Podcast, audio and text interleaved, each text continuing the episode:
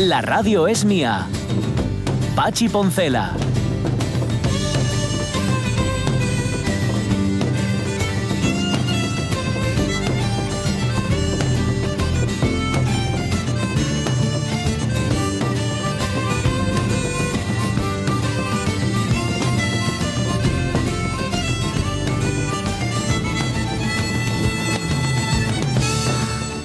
Las 11 y 7 minutos de la mañana, si después de la tempestad viene la calma, nos manda una fotografía preciosa, preciosa, Salva Salvador Fernández, oyente de la radio mía. Ayer hubo galerna con viento y sin olas, hoy en Bajamar la calma es absoluta y nos manda foto desde Tapia, ahí con el amplísimo horizonte y la mar, pues sí, que no se mueve. Y con esas nubes que parecen dibujadas, que, no, que no sé, tiene que haber un creador ahí arriba, ¿verdad? Con un spray todos los días. Pero son de estas que, que, están como, son como un poco amenazantes, porque tienen formas extrañas, son como un poco a la, a la de dragón, parece. Bueno, no sé, son cosas mías. Estoy un poco, estoy, estoy, muy mal. Yo ayer me di cuenta, ayer no antes de ayer, me di cuenta de, lo mucho que me está afectando el confinamiento, sobre todo a que estoy descubriendo la, la persona mezquina, que bueno, pues los, los, los, el equipo ya lo sabéis. Mi mezquindad es, es clara, los oyentes no, porque yo de qué me encargo yo, de, darle una imagen que es todo lo contrario, ¿no? De economía, de buen rollo. Bueno, pues me di cuenta de lo mezquino que era cuando descubrí, eh, estaba en casa, iba a preparar la cena y todos tenemos bolsas de estas de, ensalada que compramos, bueno, y que se nos pasan de fecha. Porque esto es así. Porque las bolsas de ensalada, tú te pones a mirar y, cuando te quieres dar cuenta, dices, Virgen, si, si fue antes de ayer, ya la tenía que haber puesto. Bueno, y tú la abres, ¿no? Porque por fuera tampoco se nota gran cosa. Hay algunas que aguantan más, pero hay otras que enseguida se quedan muy chuchurrías. Bien, en el caso de esta bolsa que yo abrí el domingo por la noche, había una parte de las lechugas que estaba muy bien, porque eran así, se, digo, digamos que el cautiverio pese al cautiverio, se mantenían muy enteras. Estaban muy como Chapo Guzmán. ¿Eh? Estaban ahí muy firmes a, en sus a convicciones. punto de escaparse, otras, ¿no? Eso es. Y otras ya estaban, ya estaban que no, o sea, que no había manera con ellas. Y entonces, ¿qué fue lo que hice? Pues empecé a separarlas, estaban bien, porque es que estaban muy bien y quité las otras, las que estaban chuchurrías, las separé y tal. Esto está muy bien, porque así no tiras la bolsa entera, no desperdicias comida, que es una cosa que nunca debe hacerse. Bastante mal está haber dejado caducar una bolsa de lechuga, pero a mí lo que me, lo que me convenció de mi absoluta mezquindad es que me alegré o sea, me dio una especie como de satisfacción, como que había hecho algo importante en la vida.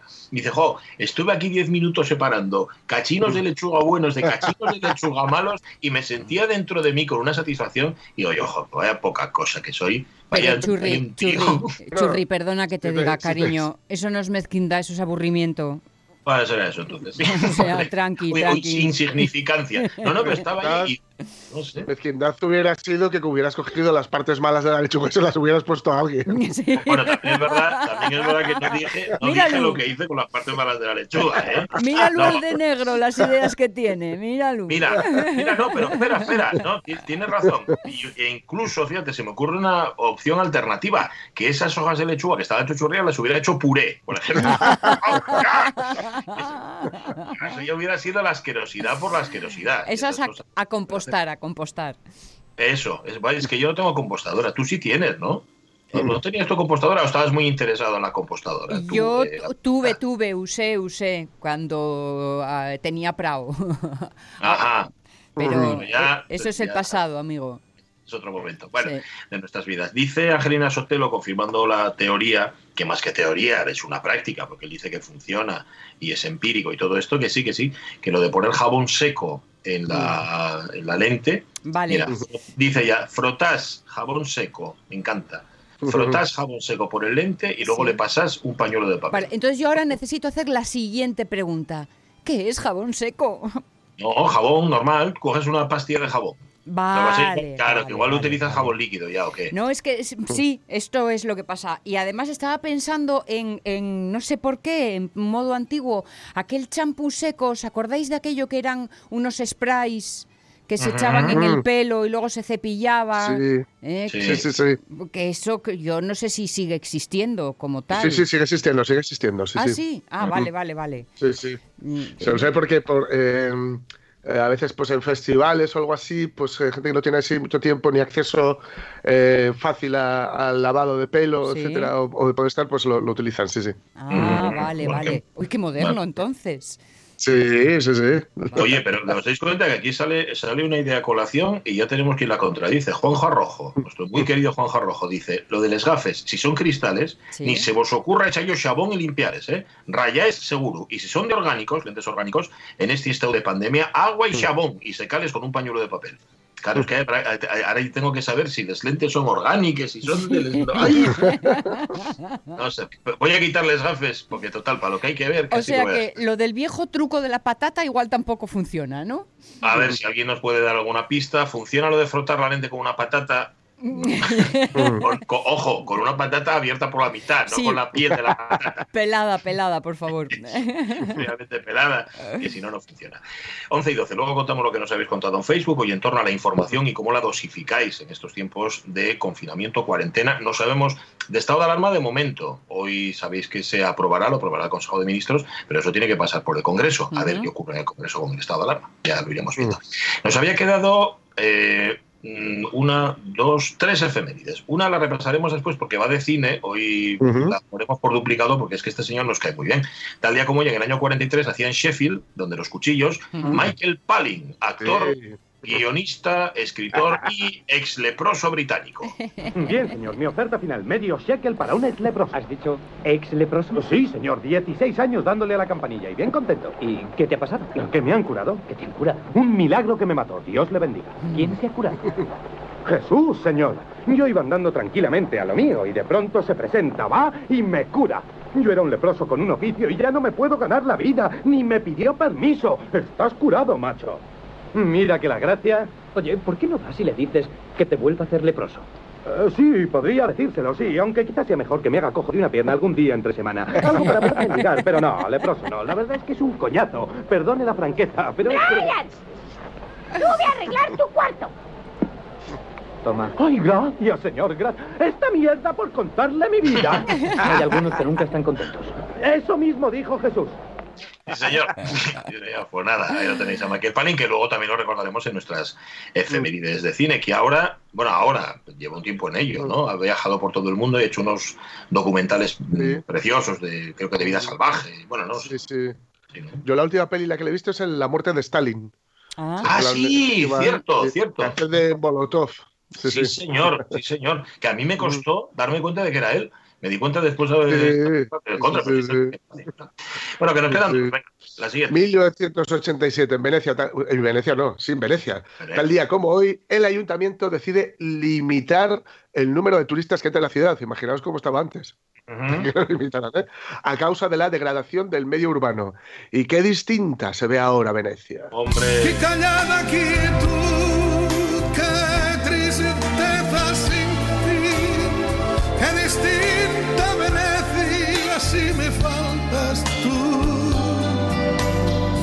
Una góndola va cobijando un amor, el que yo te entregué, dime tú dónde está.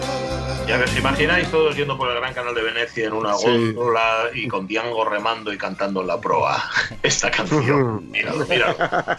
Esa, esa Venecia. Vacía que comentábamos el otro día, las fotografías aéreas con el antes y el después del confinamiento y la claridad de las aguas de los canales es impresionante. Y hubo un momento de cierto vacile, de vacile de vacilar, cuando Sí. dijeron que había delfines Mm. en los Sí, canales sí. de Venecia. A ver, tampoco hay que pasarse. Pero limpios estaban, ¿eh? Eso es verdad. Sí, Así es, así es. Bueno, y la última de todas, espérate, que lo tengo aquí. Sí, tal día como hoy en el año Ujú. 2018, hace un par de años, se moría a los 75 José María Íñigo, periodista español que, como sí. sabéis, comentaba Eurovisión y, en- y hubo un tiempo en el que sacaba a gente rara por la tele. Sí. ¿Y usted qué sabe hacer? Yo tuve tres maridos y a los tres envenené.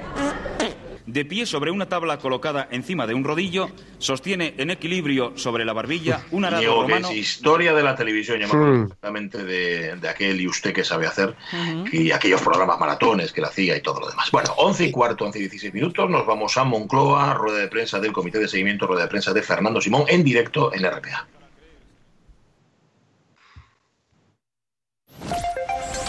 Radio del Principado de Asturias. RPA. Servicios informativos.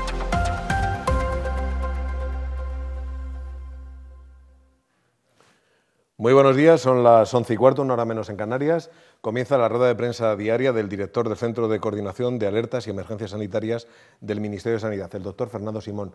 Muy buenos días, doctor. Hola, muy buenos días a todos. Bueno, procedemos como cada mañana a dar indicaciones de cómo evoluciona la epidemia. Eh, sigue las, el ritmo más o menos descendente que se ha observado en los últimos días, semanas. Eh, hoy se notifican más casos que ayer. Recordamos que los casos de ayer se referían a un fin de semana largo que siempre tiene una notificación un poco más retrasada que entre semana, eh, pero corresponden a, a, la misma tendencia que estamos observando. Son 867 nuevos casos, que suponen un incremento del 40% respecto a lo que se observó ayer.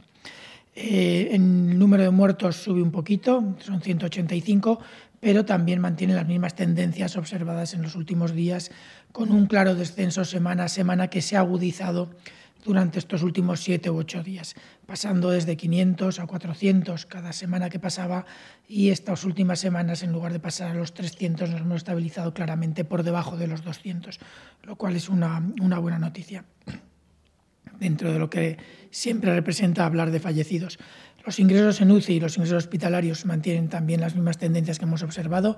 Yo creo que ya no, ya no tenemos muchas dudas en, las tendencias y por lo tanto no tiene mayor, mayor discusión eh, si los datos suben o bajan un poco. Puede haber otros aspectos que podamos valorar.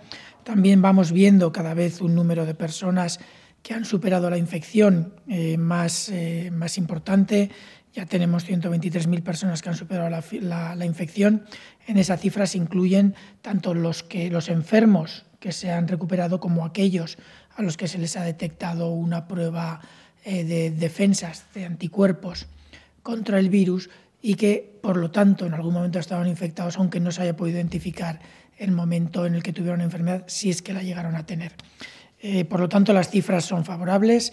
Todo esto nos eh, indica que estamos en muy buena posición eh, para todo el proceso de transición que vamos a vivir en los próximos días. Nos da confianza en que va a haber cada vez más territorios que van a poder ir superando estas fases, pero, como decimos, siempre tenemos que ser muy cuidadosos porque ahora lo que tenemos que asegurarnos es de que no hay esos temidos rebrotes que puedan poner a nuestro sistema sanitario de nuevo en una situación eh, crítica.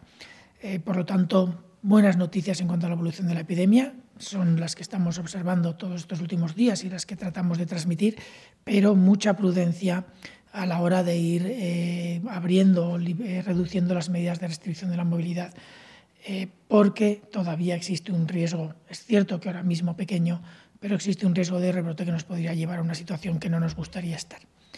Yo creo que sin más podemos pasar a las preguntas. Sí, sí eh, vamos con ellas, como cada día.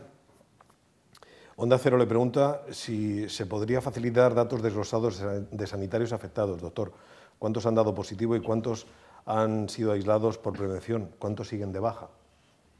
Sí, eh, no tengo aquí todos los detalles. Sí que podemos hablar de algunos estudios que se están haciendo en algunos, eh, en algunos hospitales, también en atención primaria, entre otras cosas porque eh, los, los, profesionales sanitarios, eh, si no están enfermos, eh, en principio no tenían una indicación directa de prueba, pero sí que es verdad que a medida que queremos mantener nuestros hospitales más seguros, y sabiendo que ahora mismo los, los, sitios donde hay enfermos que pueden transmitir son fundamentalmente los centros sanitarios, tanto hospitales como atención primaria, eh, en las diferentes comunidades autónomas o en diferentes hospitales efectivamente se van haciendo estudios.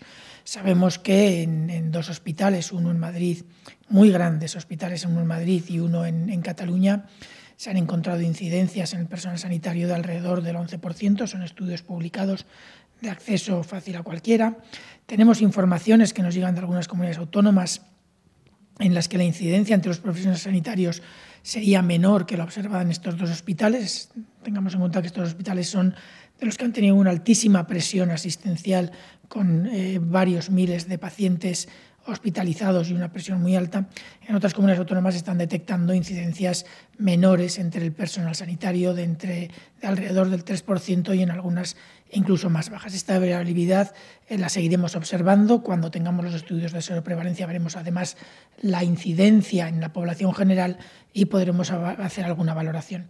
Además tenemos algunos estudios eh, específicos sobre profesionales sanitarios, eh, no con todos, todos los infectados que se han notificado, sí con aquellos que están declarados a través de la Red Nacional de Vigilancia Epidemiológica. Y en esos datos tenemos algunas, algunas informaciones que no sorprenden, pero que pueden ser de interés para la población y que, que corresponden realmente a la realidad. Sabemos, por ejemplo, que eh, entre los profesionales sanitarios el número de mujeres es muy superior a la población eh, general, lo cual es también normal porque entre los profesionales sanitarios hay un porcentaje mucho más alto de, de mujeres que de hombres. Esa es la forma en la que está ahora mismo distribuido nuestro sector sanitario en cuanto al, en cuanto al género, al sexo. La edad mediana también es mayor, es, más, eh, es mayor en la población general que en la población de sanitarios, lo cual también es normal. Sabemos que entre nuestros eh, casos en la población general tenemos muchos que proceden de residencias de ancianos y de grupos vulnerables que tienden a tener unas edades más altas, mientras que nuestros profesionales sanitarios son todas personas trabajadoras y, por tanto, por definición, tienen una edad media más baja que lo que puedan tener nuestros casos en la población general.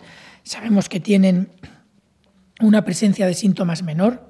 Sabemos que tienen una tasa de hospitalización menor del 11% comparado con el 46% entre los casos de la población general. Sabemos que requieren ventilación asistida eh, mecánica también menor, del 1% comparado con el 7% en la población general. Sabemos que la admisión en UCI también es menor, del 1%, 1,3% comparado con el 6% entre la población general, entre los casos de la población general. Y sabemos también que, entre otras cosas, porque su edad y sus vulnerabilidades son menores que en la población general, también tienen una, letalidad menor del 0,1 comparado con el 7,8 en la población general, en los casos de la población general. Eh, claramente la letalidad en la población general se concentra en un 87% de los casos en personas mayores de 70 años. Entre los trabajadores, por definición, no hay personas mayores de 70 años. Por lo tanto, es normal también que esta letalidad sea mucho menor. Todos estos indicadores dejan muy, muy, muy patente el, tipo de población que son los profesionales sanitarios, porque estos datos se asemejan a los de poblaciones más jóvenes dentro de los casos de la población general y además nos indican que, mm, eh, porque también tenemos una, una probabilidad de diagnóstico más rápida desde el inicio de síntomas en la población de profesionales sanitarios que en la población general, entre otras cosas porque tienen un acceso al, sistema diagnóstico más fácil y más rápido que la población general. Están en su centro de trabajo y les resulta más fácil una vez que inician síntomas. Todos estos detalles nos indican obviamente que nuestra población de sanitarios es diferente a la del total de casos, nos indican que tenemos una población de sanitarios que pese a haber tenido una incidencia importante. Tenemos 43.000 sanitarios eh, que han estado en algún momento afectados. Ahora mismo la gran mayoría de ellos están ya reincorporados al servicio. No les puedo dar el dato exacto, pero sí que la gran mayoría de ellos están reincorporados. Sabemos que eh, su, eh, su enfermedad ha sido menos grave que la, de la, población general, lo que no quiere decir que no haya habido un número de fallecidos. tristemente, que desarrollando su trabajo para tratar de, solucionar eh, los problemas de enfermedad y tratando a los pacientes enfermos, se han podido infectar o se han podido infectar en otros lugares, pero que han fallecido por el coronavirus. Eh, igual que se, han reconocido en otros foros a los fallecidos en otros grupos en otros colectivos, eh, a mí me gustaría también reconocer el esfuerzo y el, el, costo que ha tenido para los profesionales sanitarios la gestión de esta enfermedad. Eh, no sé si es suficiente información. Radio del Principado de Asturias. Servicios informativos.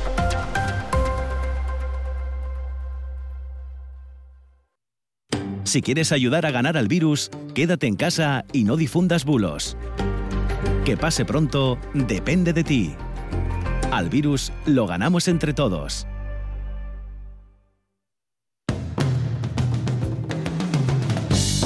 La radio es mía. Pachi Poncela.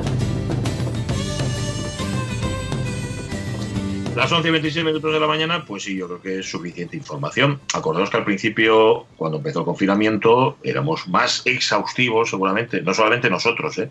sino también quienes aportaban la información, porque queríamos saber más y necesitábamos saber mucho. ahora mismo, afortunadamente, con esta vuelta a la normalidad o esta incorporación de la nueva normalidad, ya la información se dosifica y ya llega de otra manera. Luego os preguntaremos, bueno, ya lo hemos preguntado, pero luego contaremos lo que nos habéis contado, porque hay oyentes un, poco, un poquitín agobiados, ¿eh? Con este asunto de la información sobre el coronavirus. Personas que dicen, uff, es que tanto, tanto. Sabéis que es muy fácil, ¿eh? Sabéis que es sencillísimo. Basta con apagar. apagar. Sí. así. Que por cierto, el otro día mi me, me afeó y, además me hizo ver claramente lo anticuado que soy. Mm. Claro, porque cuando tú dices apagar y lo acompañas un gesto del dedo, si eres de una generación como la suya, que ya es así como millennial y tal, lo que haces es como pulsar, ¿no? Apagar para él es pulsar. para mí es darle la vuelta al interruptor, girar el interruptor, como es haría en una radio antigua. Fijaos en esas pequeñas cosas, ¿eh? Porque ni las canas, ni los kilos, ni las arrugas. Esos son detectores totales de que hemos pasado ya a la edad provecta. Las referencias tecnológicas lo muestran todo, ¿eh, amigo? Totalmente, y expresiones que utilizamos, que, bueno, ya hablaremos otro día de eso. 11 y 27. Jorge Alonso, no sé si habrá nueva normalidad, pero sabemos que hace tiempo hubo una normalidad en la que, no sé, hacíamos otras cosas, vivíamos otra forma, vaya. Pues sí, efectivamente, había otra normalidad, no era nueva, era vieja, pero nos gustaba a veces. había cosas que había que cambiar, pero bueno, habrá otra y tal vez alguna o alguna parte de esa nueva normalidad nos parezca mejor que la antigua, ¿no? Pero bueno, en todo caso, ¿os acordáis de las cosas que solíamos hacer por amor o incluso con amor y las vueltas que eso provocaba? Dale a Django.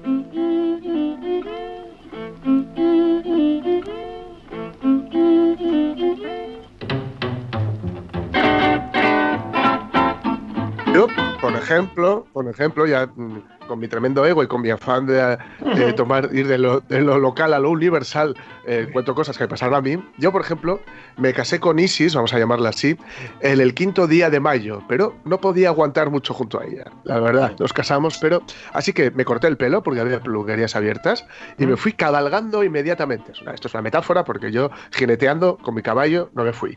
Hacia la tierra desconocida, me fui hacia la tierra desconocida y salvaje en la que no me podría ir mal. Llegué a un lugar lleno de oscuridad, pero también de luz.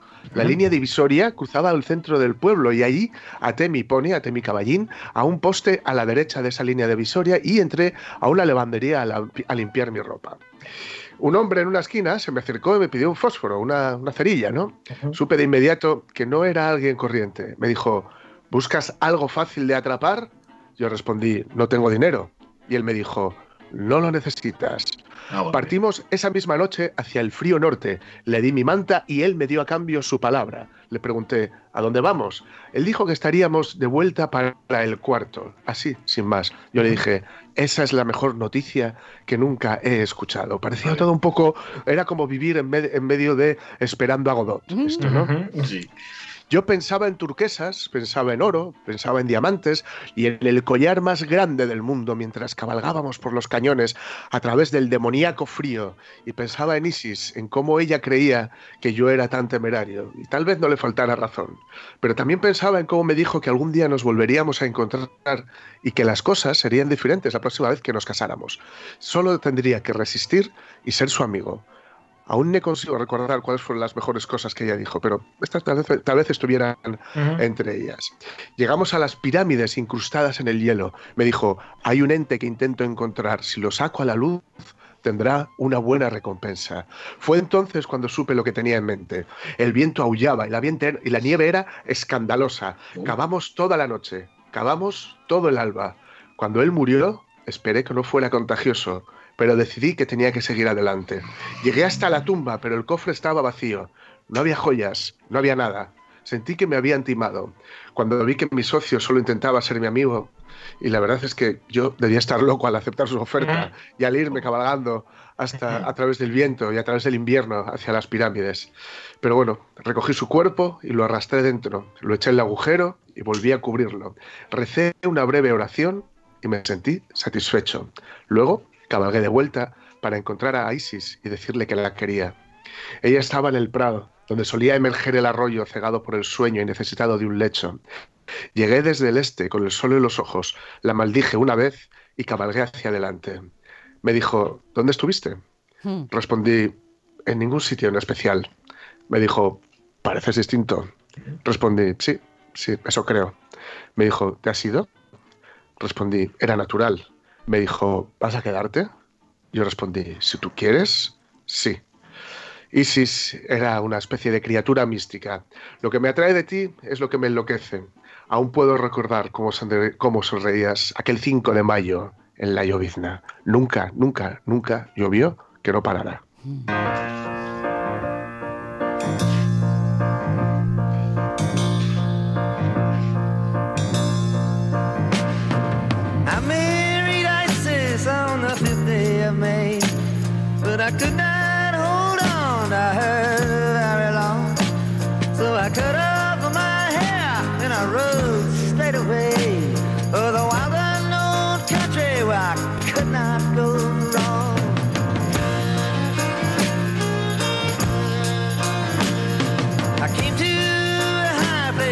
of darkness and light. The fighting line ran through the center of town. I hitched up my pony to a post on the right. Went into a laundry to wash my clothes down.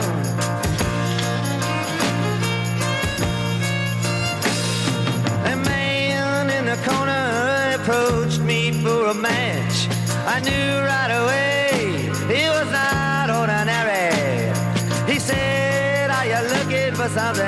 easy to catch?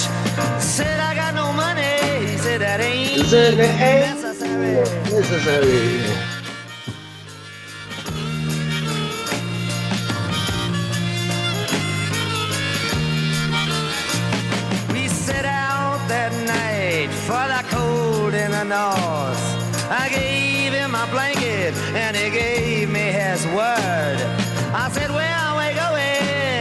Said, We be back by the fourth.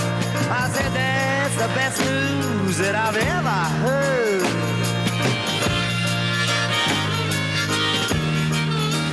Dice Francis K que gracias por esta canción, gracias por Isis, Jorge Alonso, porque está en su top 10. Ah, Y ya me parece complicado, fíjate, siempre me ha parecido que un oyente encuentre el momento, en el momento en el que pone la radio, está escuchando la radio, la canción que le gusta, Sí. una de las 10 canciones que más le gusta, ya me parece complicado, pero que encima sea una canción como esta tan, tan Dylan, tan discursiva y Mm. tan historiada. ¿De qué disco es esta canción? del Desire.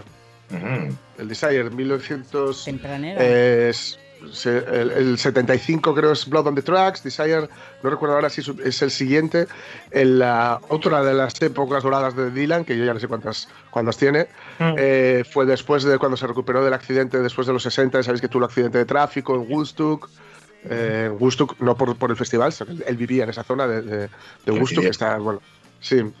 Y yo creo que hicieron el festival para ver si, si tocaba, le, le fueron a tocar al lado de su casa, pero no hubo manera. Y así.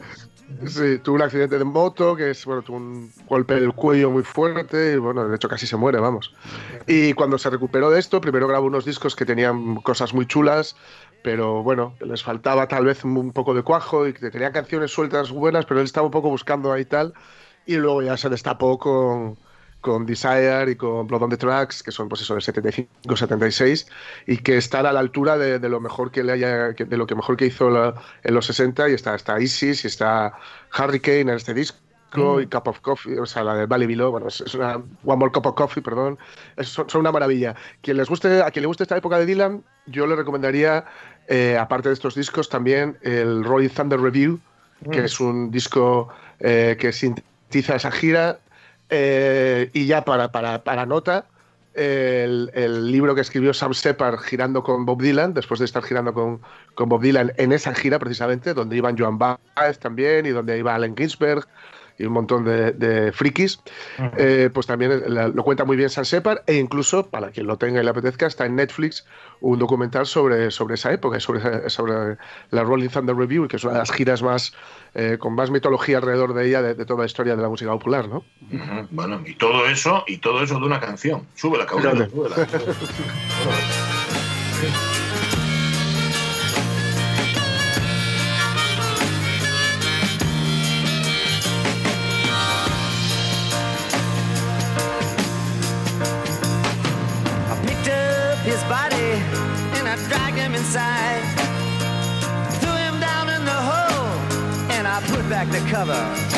Luego ese punto que tienen las letras de Dylan que son como, como rego crípticas en muchos casos. y que, eh, aunque conoces, eh, conoces las claves y puedes hacer una traducción más cercana a, a la realidad o no, y entonces haces una traducción más cercana a tu propio ombligo. Sí, Sea como fueres, me- siempre. Me imagino que también, sí, como todos los creadores, Dylan deja abiertas muchas puertas, ¿no? Y luego tú entras por donde quieres o por donde puedes, generalmente. Mm. Vale. Súbelo otra vez, Caunedo. Seas tímido, hombre. Súbela, Caunedo, que no seas tímido. Sube, sube la música. Ah, se acabó ya. Ah.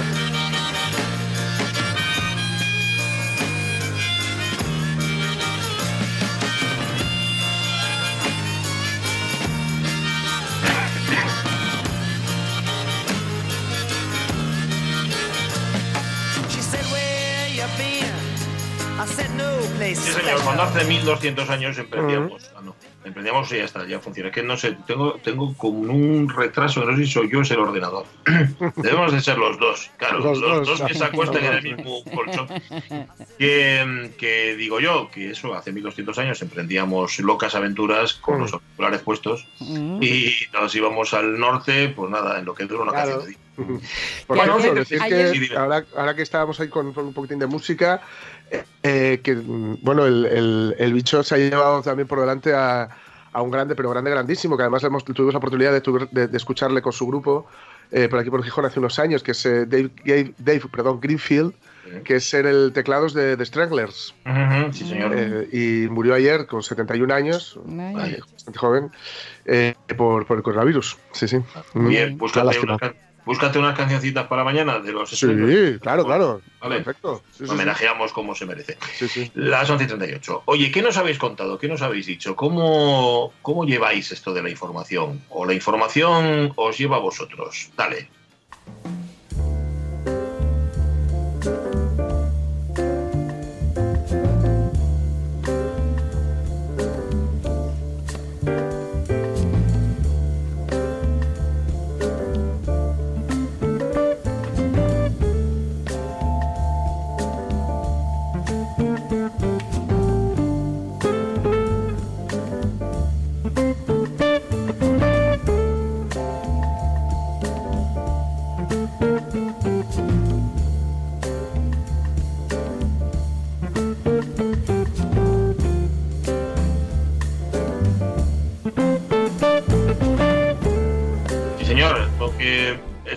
Entre líneas, ya sabéis cómo son los músicos de jazz, que te cogen un tema y, y te lo esconden entre la hojarasca. Esto es the Life de los Beatles en la versión de Wes Montgomery.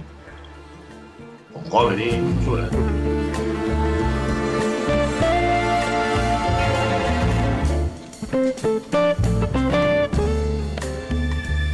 Bueno, ¿cómo lo lleváis? Vamos a ver. Dice en nuestro Facebook Cristina Tuero, casi desde el inicio de la pandemia que no veo telediarios y muy poca prensa. Solo escucho RTPA, vuestro programa y el parte diario del doctor Simón. En redes sociales lo justo. Creo que nos desborda la información, la mayor parte contradictoria, muchísimos bulos que solo pretenden hacer daño. Estamos nerviosos por la situación de la COVID, por incertidumbre económica y laboral, como para que estos bulos y noticias sesgadas nos aumenten la angustia. Yo desde luego selecciono mis canales de información y pongo en cuarentena algunas noticias de otros medios hasta que se pueden contrastar. Un abrazo. Para ti también, Cristina. Una ¿Qué buena más? actitud esa.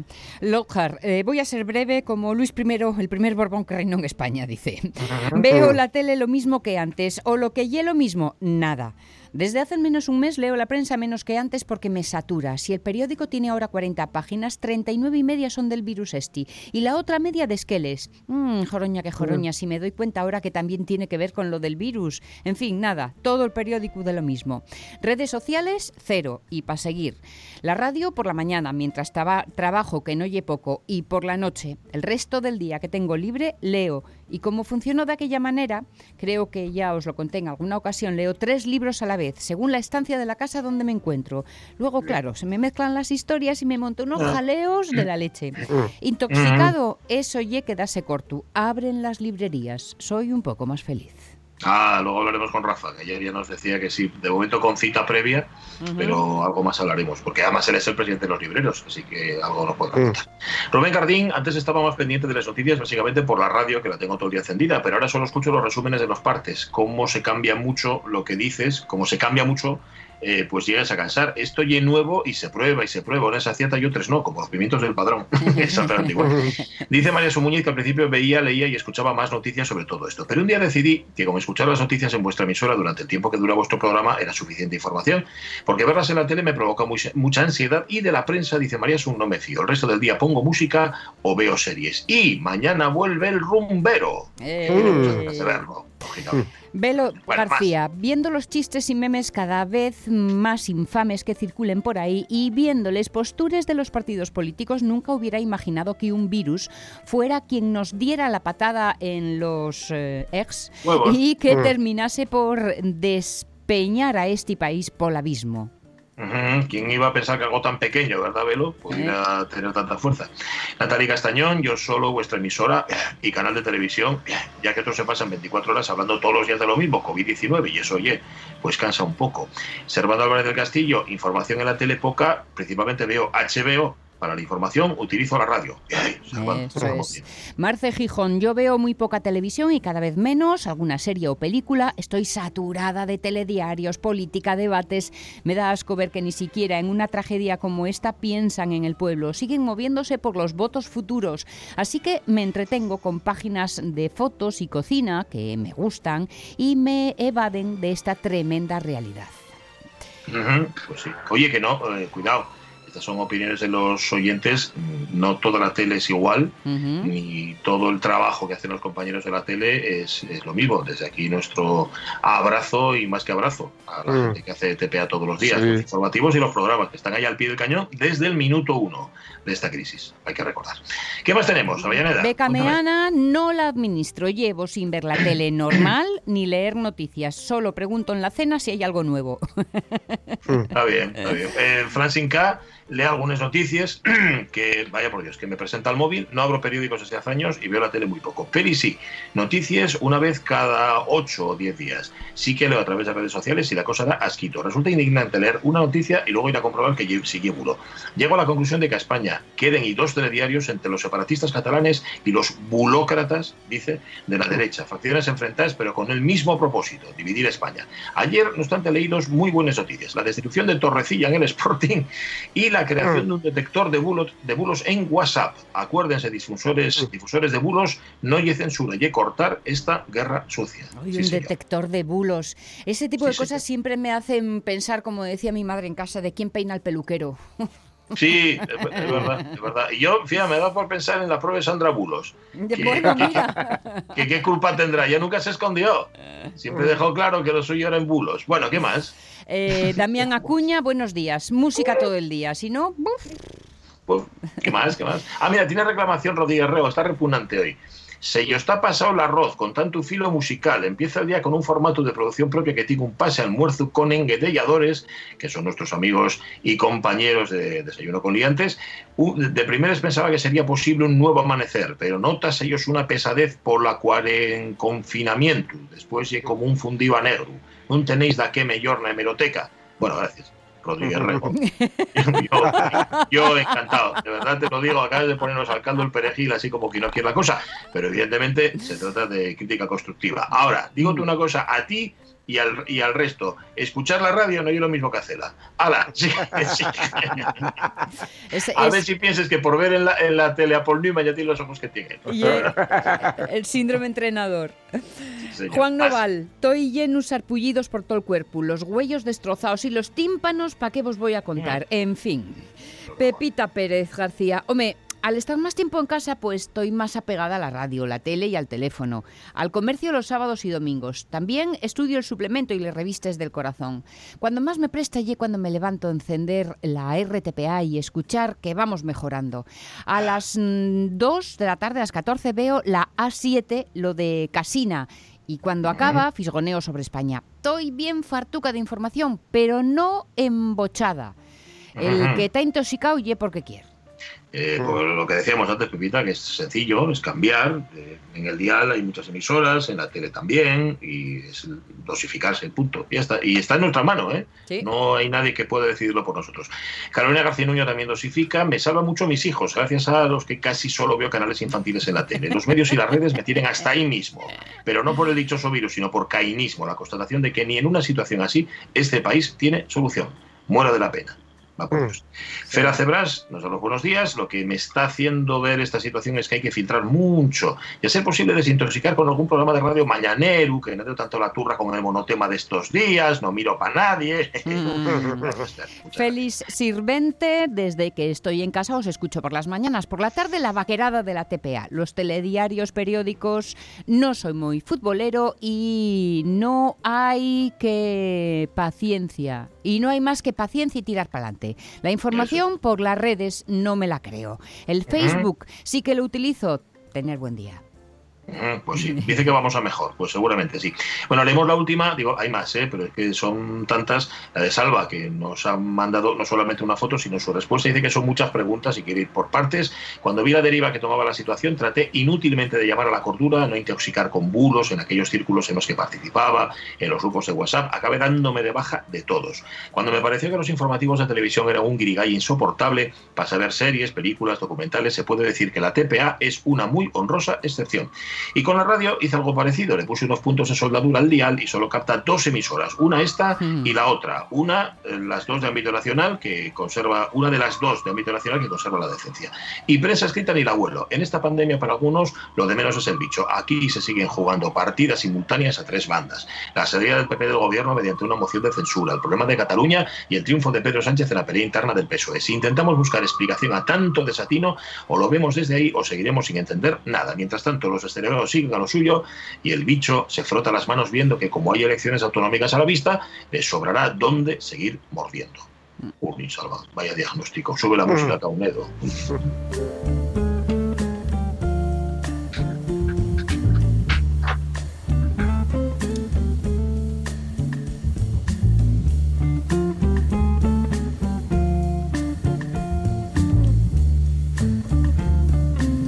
Dice Ramón Redondo, ¿quién me iba a decir a mí que la señal de normalidad de que todo va bien es seguir escuchando cada día los chistes míos? Bueno, ¿qué vamos Este a hacer? sonido de guitarra que me lleva al George Benson de los 80. Ujú, en este pues, punto. bueno, Wes Montgomery es un pelín anterior, seguramente George Benson es discípulo aventajado de Wes Montgomery. Pero es chula la versión, ¿no? Sí, sí, sí, muy, muy guay. Gracias, oyentes de la radio mía. Luego buscamos unos segundos y leemos las demás, ¿vale? Porque hay unas cuantas y va, es una Mm. pena dejarlas ahí, teniendo en cuenta que os habéis molestado justamente en, en- en poner. eh, es que me estaba acordando ahora de, de una vez cuando estuvieron en Lutiers en Gijón, creo Ujú. que ya lo conté otra vez, y una compañera periodista le pidió un autógrafo a Daniel Rabinovich. Y le dijo, ¿le molesta firmarme un autógrafo? Y, y dijo Rabinovich, y ahora yo que te contesto. Porque si digo que me molesta, vas a pensar que, o sea, si digo que no me molesta, o que vas a pensar que es que no me voy a tomar la molestia. Y no, y no me molesta, realmente. Bueno, le montó un... Estábamos riéndose, bueno, no sabía si era molesto o no era molesto tomarse la molestia, ¿no? Vamos. Bueno, Para dar media vuelta y marchar con el papel y el boli. Bueno, pues si eres Daniel Rabinovich, te quedas a ver cómo termina, ¿no? Oye, Ramón Red me ha compartido un enlace con nosotros muy interesante. La Filmoteca Española ha localizado la primera película sonora dirigida por una mujer en España. Anda. Es un corto. De Mallorca, Sí, ¿no? Mallorca, sí, dura apenas ocho minutos y lo dirigió María Forteza entre 1932 y 1934. Toma. He puesto un enlace en nuestro Facebook y si no vais al de la a culturaydeporte.gov.es y ahí encontráis toda la información. Está muy bien. Las 12 menos 10. También nosotros tenemos noticias que contar. A ver si os gusta. Venga.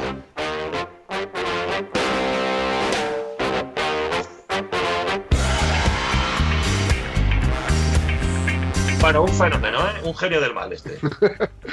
Desalojan a un ocupa que estaba pasando la cuarentena, la cuarentena, perdón, en una isla Disney World.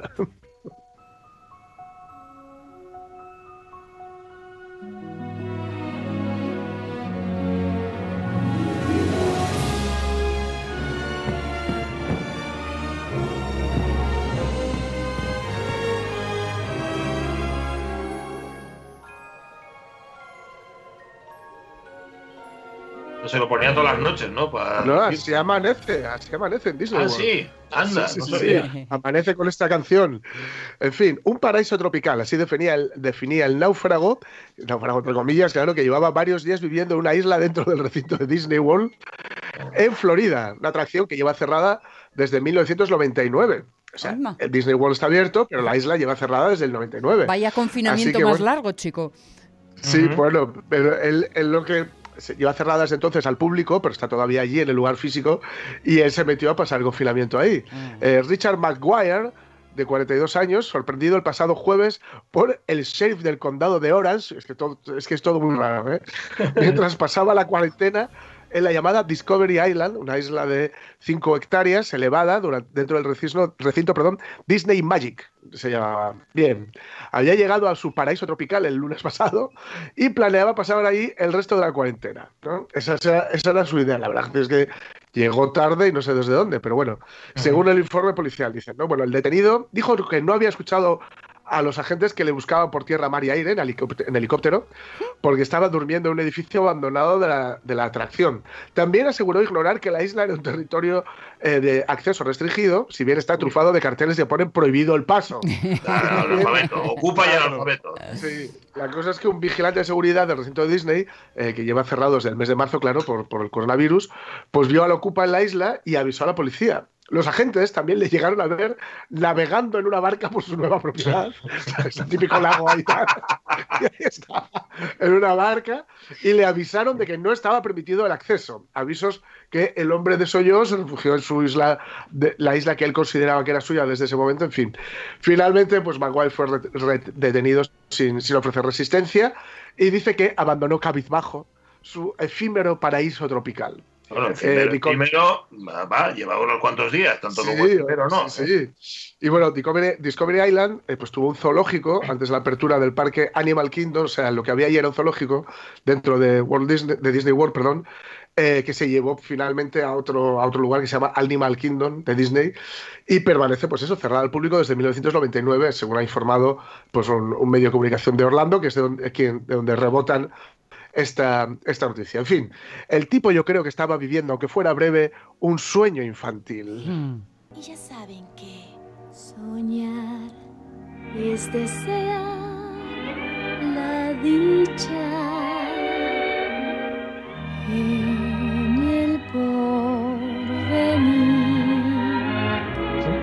Lo que el corazón anhela.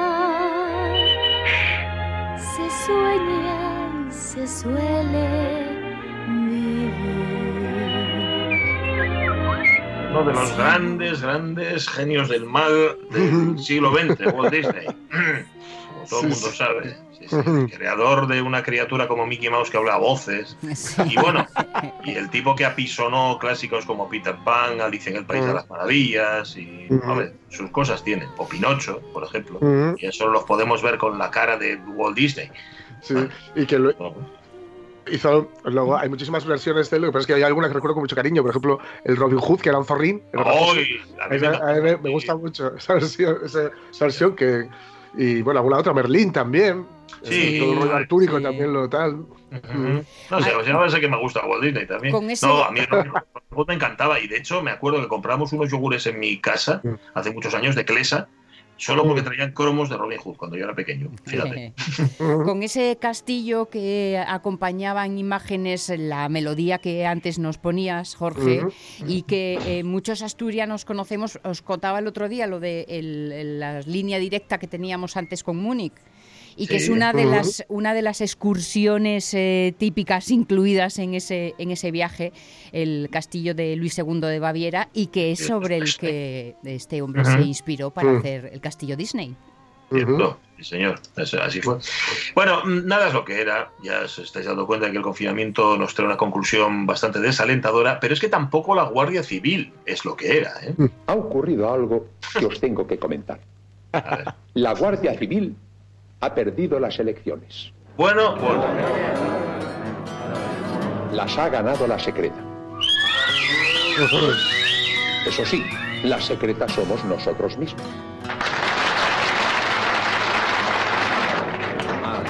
Menos menos Fermín.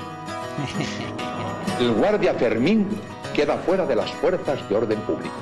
En cualquier caso, yo pido un aplauso muy grande para el guardia Fermín. Un guardia civil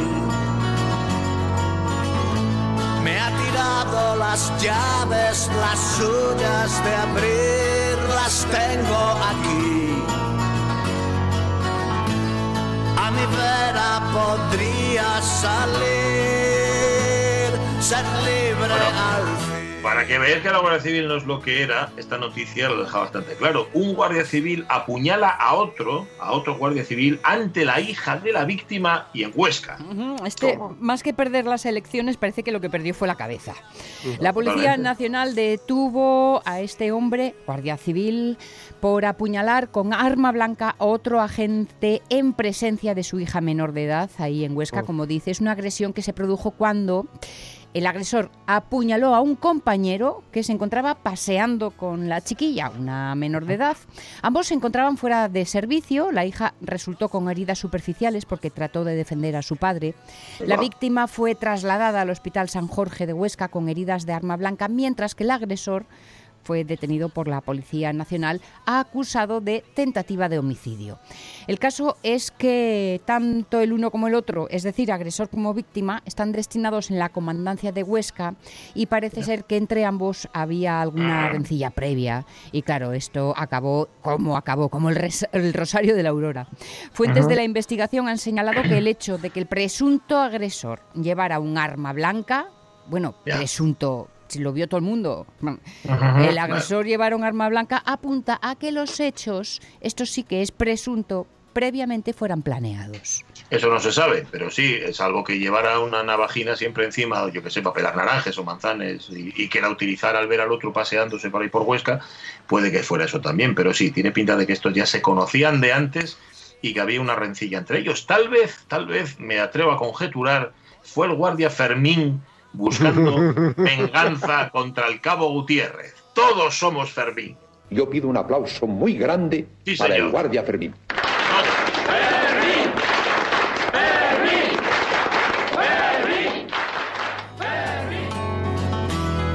es el dedo de Dios.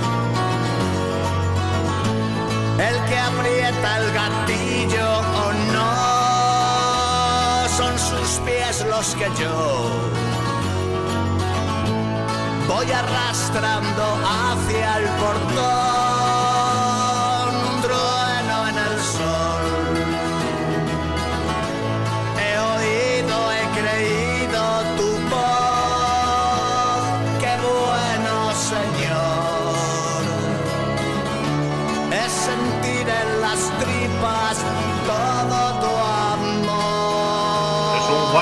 Guardia civil, el gran José de Santiago. Por cierto, no sé cómo estará ahora mismo, pero la semana pasada Bestieza, el disco de los enemigos, era líder de ventas. Bueno, se diga ahora, no sé cómo se dice esto. Es el disco más vendido de Descargas. español. De descargas era ahora mismo, sí, claro, porque el disco no. Bueno, sí, pues los puedes comprar por. por correo, ¿no? Sí. Bueno, Sí, sí, sí. a casa y todo De- esto. Pero bueno, en cualquier caso, que nos alegra que la música de los enemigos y del gran José de Santiago esté ahí arriba del todo. Es que hay esperanza todavía, a pesar del coronavirus. Eh, nos queda nada para las 12. ¿Queréis que vayamos a noticias? Vamos a ver qué hay de nuevo, qué hay de nuevo, viejo. No, que si no- a ver, porque si no queréis da igual, hay que ir a noticias y luego de las noticias, ya convenientemente informaditos, tercera hora de la radio. Mía.